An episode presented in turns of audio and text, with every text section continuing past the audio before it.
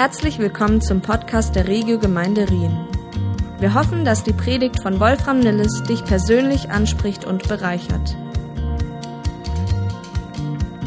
Schön, dass ihr wieder mit dabei seid. Ich möchte an der Stelle vor allen Dingen die herzlich willkommen heißen, die vielleicht zum allerersten Mal unseren Online-Gottesdienst besuchen. Ich persönlich freue mich unglaublich auf die Zeit, wo wir uns endlich mal wieder richtig und echt treffen können. Gleichzeitig bin ich aber auch unglaublich dankbar, dass wir diese Möglichkeit haben, miteinander verbunden zu sein. Als Gemeinde beschäftigt uns seit über drei Monaten das Thema Freiheit. Und wir schauen uns anhand des Galaterbriefs näher an, was die Bibel eigentlich zu diesem Thema zu sagen hat.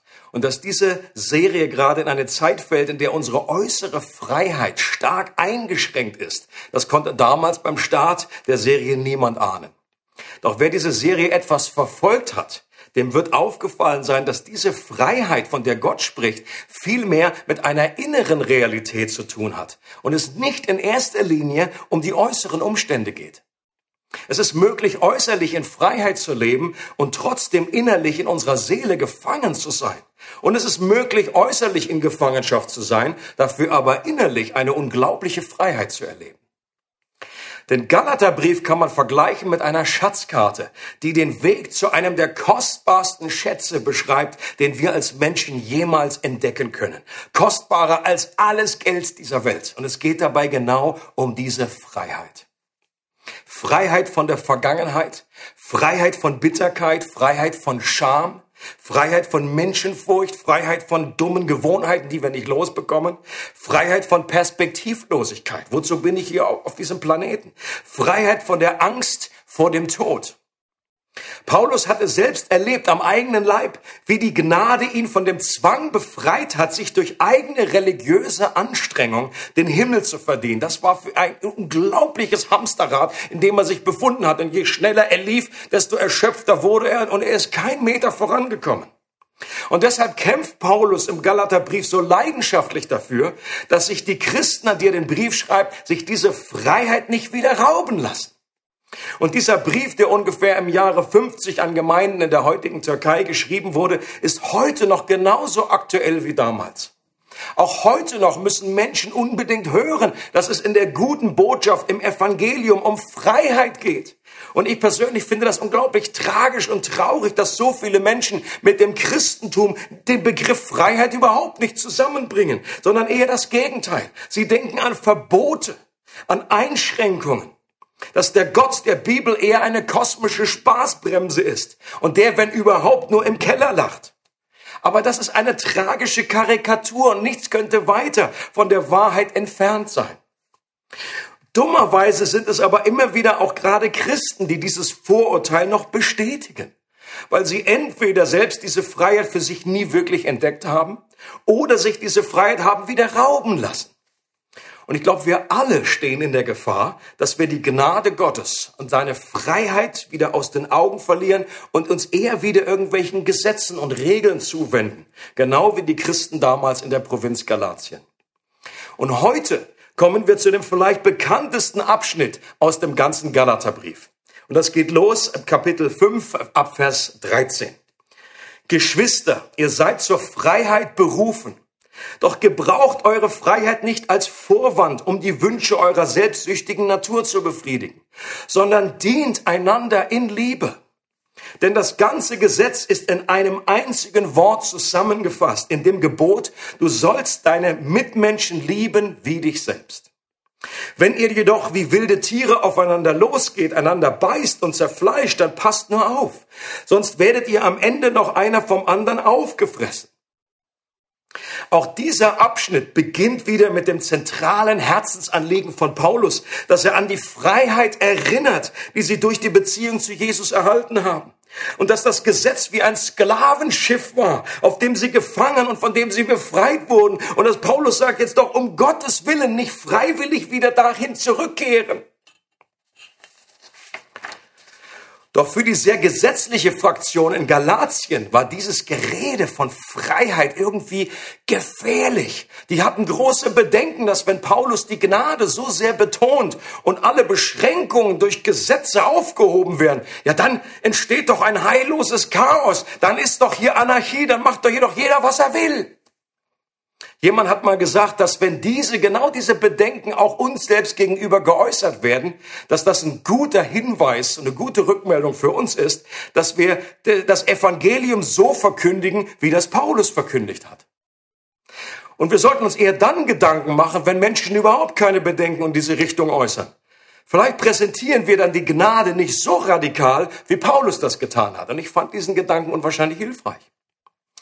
Und dennoch geht Paulus in diesem Abschnitt auch auf eine falsch verstandene Freizügigkeit ein, dass wir unsere geschenkte Freiheit eben nicht missbrauchen sollen für ein Verhalten, das zerstörerisch ist, sondern für Ziele nutzen sollen, die gut sind. Wir sind eben nicht nur von etwas befreit worden, sondern auch für etwas befreit worden.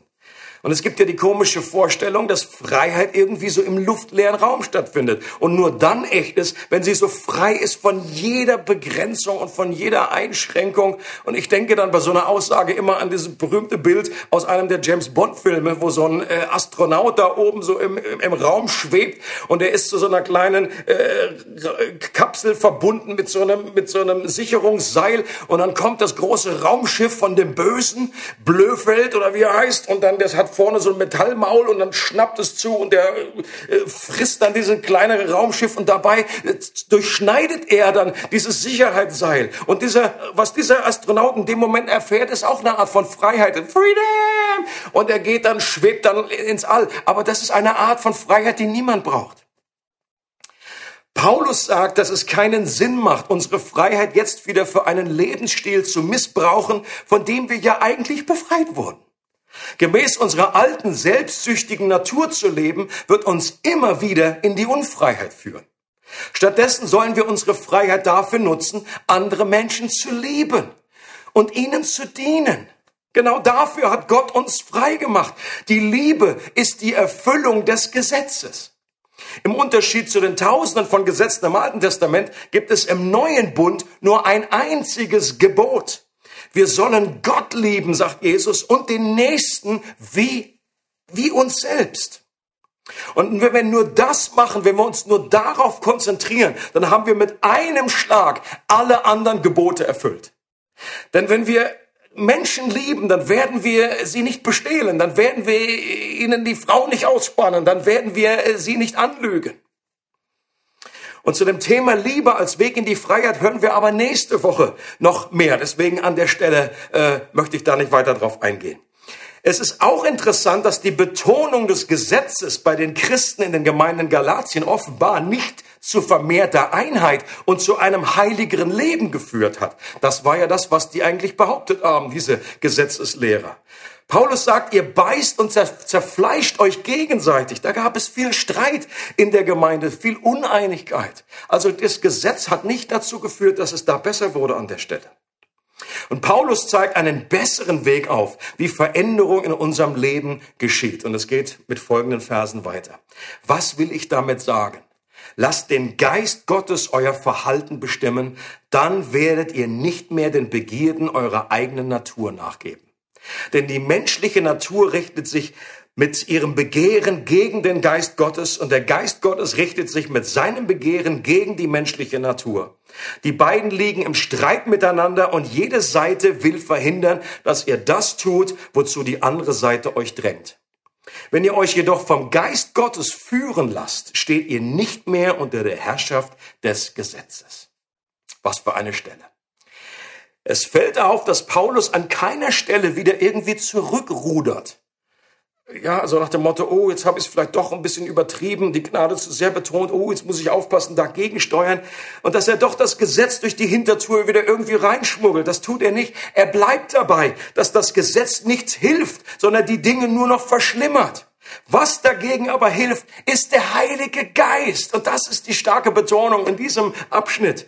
Und der Geist Gottes ist keine unpersönliche Kraft, sondern er ist Gott selbst. Genau wie der Vater und der Sohn. Dieser Heilige Geist lebt in uns, wenn wir zu Jesus gehören. Und seine Fülle können wir als Gotteskinder erbitten und empfangen. Und der Heilige Geist ist in der Lage, das in uns zu vollbringen, was das Gesetz nie schaffen konnte. Es ist kein Zufall, dass der Heilige Geist genau an dem Pfingstfest ausgegossen wurde. Ein Feiertag, an dem die Juden daran gedacht haben, wie Gott durch Mose das Gesetz gegeben hat. 50 Tage nach dem ersten Passafest kam nämlich am Berg Sinai das Gesetz vom Himmel. Und der alte Bund begann. Und die Parallele im Neuen Testament ist 50 Tage nach dem Passafest, an dem Jesus starb, kam der Heilige Geist vom Himmel als Zeichen für den neuen Bund. Was für ein Unterschied. Im alten Bund eine Steintafel und ein Gesetz, im neuen Bund eine Person. Und in dem Maß, wie wir die Gemeinschaft mit dem Heiligen Geist suchen, ihm in unserem Leben Raum geben, auf ihn hören, ihn um Rat und Hilfe bitten, uns immer wieder von ihm erfüllen lassen. In dem Maß wird unsere alte Natur an Einfluss verlieren. Die Bibel geht davon aus, dass in dem Moment, wenn wir unser Leben in Gottes Hand legen, unglaublich viel Dinge neu werden. Wir erhalten ein neues Herz, das den Willen Gottes tun will. Wir erhalten eine neue Identität als Sohn und Tochter Gottes. Wir erhalten die Vergebung aller Schuld aus Vergangenheit, Gegenwart und Zukunft. Und wir werden gerecht gesprochen, so gerecht wie Jesus selbst ist. Aber nicht alles wird neu in unserem Leben. Unsere alte, selbstsüchtige Natur, die löst sich nicht einfach in Luft auf, wenn wir zum Glauben kommen. Die ist immer noch da und die liegt jetzt im Clinch mit unserer neuen Natur, die wir von Gott erhalten haben. Da treffen zwei Welten aufeinander. Und so mancher Christ ist erschrocken, wenn er feststellt, dass dieser Kampf noch in ihm tobt und fühlt sich vielleicht irgendwie auch verdammt oder stellt sogar in Frage, ob er überhaupt richtig Christ ist. Er fragt sich ja, wie kann das sein, dass noch so viel ungute Begierden, so ein Appetit auf falsche Dinge vorhanden ist.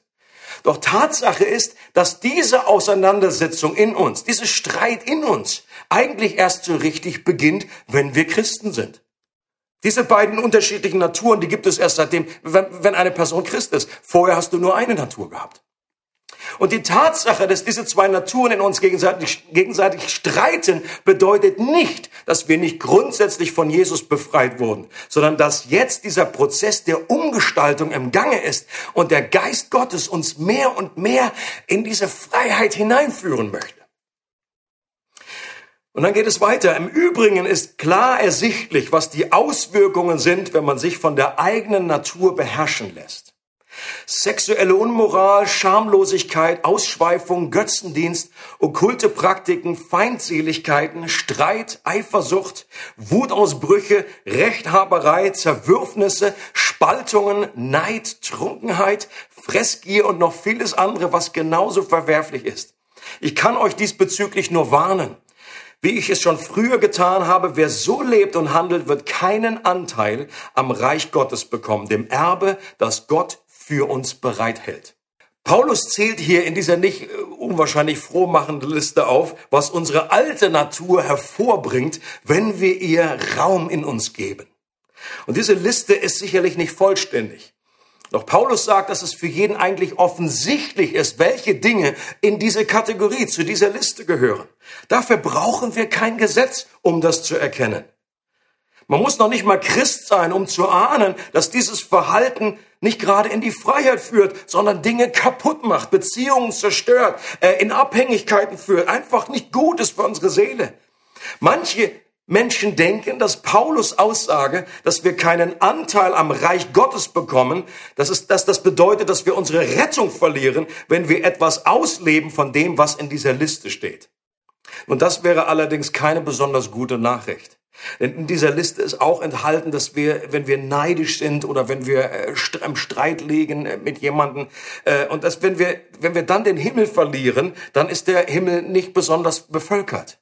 Ähm, oder selbst dann, wenn wir über längere Zeit vielleicht mit irgendwelchen äh, Dingen längere Zeit kämpfen, bedeutet das doch nicht, dass wir unsere Position, dass wir unsere Sohnschaft verlieren. Es geht Paulus in dieser Stelle nicht um unsere Position. An keiner Stelle warnt die Bibel davor, dass wenn wir Söhne und Töchter geworden sind, wir diese Stellung wieder verlieren können.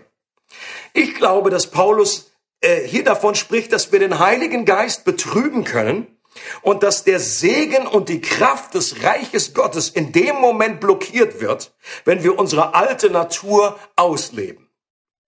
Dafür spricht auch dieser Begriff Erbe, der hier äh, erwähnt wird, der sich meistens auf das bezieht, was Gott uns noch schenken möchte, nicht das, was er uns schon geschenkt hat. Gott möchte uns gebrauchen, er möchte uns zum Segen für andere machen und wir können das blockieren durch unseren Lebensstil. Aber hier geht es nicht darum, dass wir unser Heil verlieren. Was wir stattdessen tun sollen, ist dem Geist in uns Raum zu geben, der etwas ganz anderes in uns hervorbringt. Hier heißt es weiter, die Frucht hingegen, die der Geist Gottes hervorbringt, besteht in Liebe, Freude, Frieden, Geduld, Freundlichkeit, Güte, Treue, Rücksichtnahme und Selbstbeherrschung. Gegen solches Verhalten hat kein Gesetz etwas einzuwenden. Und es ist interessant, dass Paulus hier von der Frucht Einzahl spricht, obwohl er ja neun verschiedene Aspekte auflistet. Und möglicherweise ist der Grund, dass es hier eigentlich um verschiedene Auswirkungen von der Liebe geht. Also, und deswegen führt er auch die Liebe als erstes auf. Ist also praktisch eine große Traube und die ganze Traube heißt Liebe und die große Traube hat noch kleine Trauben, die verschiedenen anderen Aspekte. Denn wenn wir uns das anschauen, Freude gehört zur Liebe hinzu. Der Frieden ist Teil davon. Geduld ist, wenn wir Liebe haben, ein Teilaspekt davon. Und diese Frucht der Liebe muss der Heilige Geist in uns wachsen lassen. Das ist seine Frucht. Und die können wir nicht aus eigener Kraft hervorbringen. Und die Bezeichnung Frucht beinhaltet ja auch, dass es ein Wachstumsprozess ist, der Zeit braucht. So eine Weintraube oder ein Apfel, der wächst auch nicht über Nacht. Mir persönlich gefällt auch ein Bild, das C.S. Lewis benutzt, ein etwas anderes Bild als, als diese Frucht oder diese innere Natur, die sich ausbreitet. Und mir hilft dieses Bild ungemein. Er sagt, bei unserem Glauben geht es nicht darum, das zu hören, was Christus vor langer Zeit gesagt hat und es jetzt einfach umzusetzen. Ich möchte an der Stelle äh, ergänzen, aber genau das glauben viele Christen. Sie glauben, dass wir das einfach ja jetzt nur lesen und dann äh, hören, was Jesus gesagt hat, und dann machen wir das jetzt einfach. Er sagt, vielmehr steht der wahre Sohn Gottes neben uns. Er beginnt uns in das zu verwandeln, was er selbst ist. Er beginnt sozusagen sein Leben und seine Gedanken in uns zu injizieren und somit den Zinnsoldaten in einen lebendigen Menschen zu verwandeln. Oh, ich liebe dieses Bild. Und ich wünsche mir so von Herzen, dass Gott genau das macht, dass Jesus neben mir steht, der Geist Gottes in mir ist und praktisch sein Leben in mir entfaltet und all die Bereiche in meinem Herzen, die noch Zinn sind, die noch äh, nicht lebendig sind, die noch nicht frei sind, dass er sie verwandelt und dass, das, dass da Leben reinkommt, göttliches Leben und göttliche Freiheit. Und in den letzten beiden Versen heißt es nun, wer zu Jesus Christus gehört, hat seine eigene Natur mit ihren Leidenschaften und Begierden gekreuzigt. Da wir also durch Gottes Geist ein neues Leben haben, wollen wir uns jetzt auch auf Schritt und Tritt von diesem Geist bestimmen lassen. Und hier wiederholt Paulus nochmals, wie wir als Söhne und Töchter Gottes aktiv an diesem Umgestaltungsprozess äh, teilnehmen können. Es geht darum, dem Heiligen Geist in unserem Leben Raum zu geben, die Gemeinschaft mit ihm zu suchen sich einem seinem freimachenden Einfluss auszusetzen. Und das wird dann gleichzeitig dazu führen, dass wir die Einflüsse unserer alten Natur bewusst da lassen, wo sie hingehören. Wir sie da lassen, wo Jesus sie grundsätzlich bereits entmacht hat, nämlich an dem Kreuz, an dem er für jede unserer Verfehlungen aus Liebe zu uns bezahlt hat. Und ich möchte dich fragen, kennst du den Heiligen Geist? Als Person. Weil das ist das zentrale Argument, das ist das zentrale Thema von diesem Abschnitt, wo Paulus sagt, wenn wir das erleben, wenn wir das haben, dann erleben wir in diesem Prozess der Umgestaltung vermehrt den, die, diese Freiheit. Ich glaube, es ist möglich, jahrelang Christ zu sein und doch den Heiligen Geist nicht wirklich als eine Person zu kennen keine Beziehung direkt zu haben. Das ist vielleicht ein theologisches Konzept. Es ist eine gewisse Theorie, die aber kaum Auswirkungen in deinem Leben hat. Aber der Heilige Geist sucht die Gemeinschaft mit uns. Er möchte, dass wir mit ihm kommunizieren. Er ist der Helfer, das ist sein Name. Er ist der Tröster, der, der zur Hilfe herbeigerufen wird. Derjenige, der uns in alle Wahrheit führt. Genau die Freiheit, für die Jesus gestorben ist und die er für uns erworben hat. Gleich im Anschluss an meine äh, Preach wird Beni Butcher, der auch bei uns in der Gemeinde ist, kurz erzählen, wie er das in seinem Leben erlebt. Und wenn du noch kein Christ bist, und merkst, dass sich da etwas in deinem Herzen regt, dass sich da etwas bewegt, dass du diese Freiheit, diese Vergebung und diese Liebe auch erleben möchtest, dann ist das ein guter Hinweis darauf, dass der Heilige Geist schon begonnen hat, in deinem Leben zu wirken. Und sonst würdest du das überhaupt nicht, überhaupt kein Verlangen danach haben. Und ich möchte dich herzlich ermutigen, Gott die Kontrolle deines Lebens zu überlassen. Leg dieses Steuer äh, über dein Leben in seine Hand. Er liebt dich, er ist für dich. Und er hat nur Gutes für dich im Sinn. Und er ist das Beste, was dir jemals geschehen kann. Und egal, ob du schon länger Christ bist oder bei dieser Reise erst ganz am Anfang stehst und den Heiligen Geist besser kennenlernen möchtest, dann nimm doch unser Angebot von unserem Gebetsteam hier im Anschluss in Anspruch. Und am Schluss eines anderen Briefes wünscht Paulus den Empfängern, dass sie drei Geschenke erleben, die ganz spezifisch für die drei Personen der Gottheit sind. Und da heißt es in 2. Korinther 13, 13, die Gnade unseres Herrn Jesus Christus, die Liebe Gottes und die Kraft des Heiligen Geistes, der euch Gemeinschaft untereinander schenkt, sei mit euch allen. Jesus beschenkt uns mit Gnade, die frei macht. Vom Vater erleben wir eine Liebe, die uns unglaublich freisetzen kann. Und der Heilige Geist schenkt uns Kraft, Dinge zu überwinden, uns zu, äh, zu befreien. Und er schenkt uns Gemeinschaft, die uns in die Freiheit führt. Und das ist Gottes Herz für dich und mich. Und ich wünsche dir das, dass du das auch mehr und mehr auch in der kommenden Woche in der Zukunft erleben kannst. Eine von meinen grössten Erkenntnissen auf dem Weg mit Gott ist die, dass ich absolut abhängig bin von ihm. Ich habe immer wieder versucht, mich aufzuraffen und ein guter Mensch zu sein, ein guter Christ, heilig und rein, so nach den biblischen Maßstäben, nach den biblischen Prinzipien, sprich nach der Bergpredigt oder eben den Früchten, was im Galater davon dreht ist, zu leben. Aber ich habe relativ schnell gemerkt, dass ich absolut nicht fähig bin. Und das hat alles einen enormen Leistungsdruck in mir ausgelöst. Und ich habe dann immer wieder gewechselt von dem verlorenen Sohn, der vom Feld für den Vater arbeitet, zu dem verlorenen Sohn, der einfach keinen Bock mehr hat auf die, auf, auf die Strenge, auf, die, auf den Druck, den ich mir selber verlegt habe und bin dementsprechend einfach abgehauen. Und das ist eigentlich ein Hier und ein Her gewesen.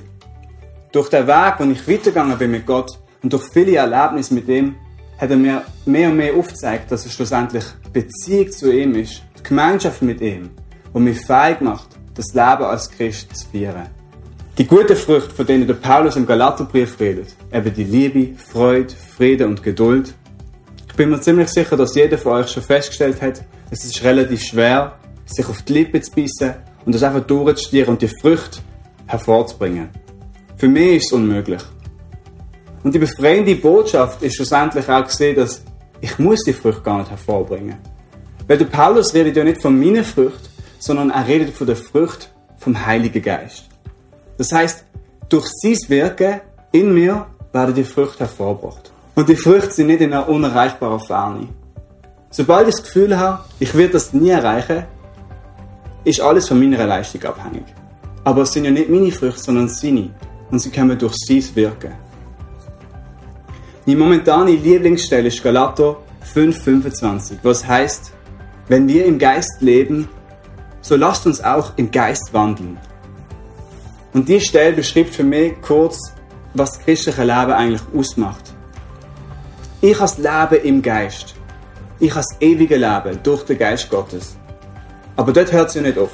Sonst wäre ich auch entrückt worden, wenn ich mich bekehrt habe. Nein, Gott will, dass ich seinem Sohn ähnlich gemacht werde. Er will, dass ich ein Licht bin in der Dunkelheit. Und das geht nur durch das Wandeln im Heiligen Geist. Und das beinhaltet es für mich, dass ich Zeit mit Gott verbringe, dass ich mir bewusst zurückziehe, dass ich Türen vom Zimmer zumache und einfach allein mit meinem Vater bin. So wie Jesus uns das vorgelebt hat. Weil er hat es ja immer wieder gemacht. Er hat sich aus allem zurückgezogen und ist einfach mit Gott, mit Gott alleine gesehen. Und ich merke bei mir, je weniger Zeit dass ich mit ihm verbringe, desto schneller nehmen die Früchte vom Geist ab. Und das zeigt sich dadurch, dass ich ungeduldig werde, schneller hässig und so weiter. In eine Beziehung muss man sich investieren und sie benötigt Zeit. Und genauso ist es beim Heiligen Geist. Und in Kapitel 6, finde ich, beschreibt der Paulus das so stark. Und er sagt, auf das, was du sagst, von dem wirst du auch ernten. Sprich, wenn ich aufs Fleisch sei, will ich vom Fleisch ernten. Wenn ich allerdings auf den Geist sei, will ich vom Geist ernten. Und jetzt ist die Frage, welche Früchte will ich ernten? In was investiere ich mehr? Für was brauche ich meine Zeit? Und wie das konkret aussieht, habe ich schon ein bisschen angedeutet. Es ist genau an dem Ort, wo du und Gott allein bist. Ich versuche bewusst meine Aufmerksamkeit auf ihn zu lenken und zu hören, was er sagt. So wie in einer normalen Konversation mit ihm gegenüber. Um jemandem zuzuhören, musst du deine Aufmerksamkeit auf die Person lenken. Und ich glaube, im Heiligen Geist ist es ganz ähnlich. Was mir auch hilft, ist einfach bewusst ruhig zu werden und ihn machen zu lassen. Weil schlussendlich bin ich sein Werk. Es freut uns, dass du heute zugehört hast. Für weitere Predigten, Informationen und Events besuche unsere Gemeindewebseite www.regiogemeinde.ch.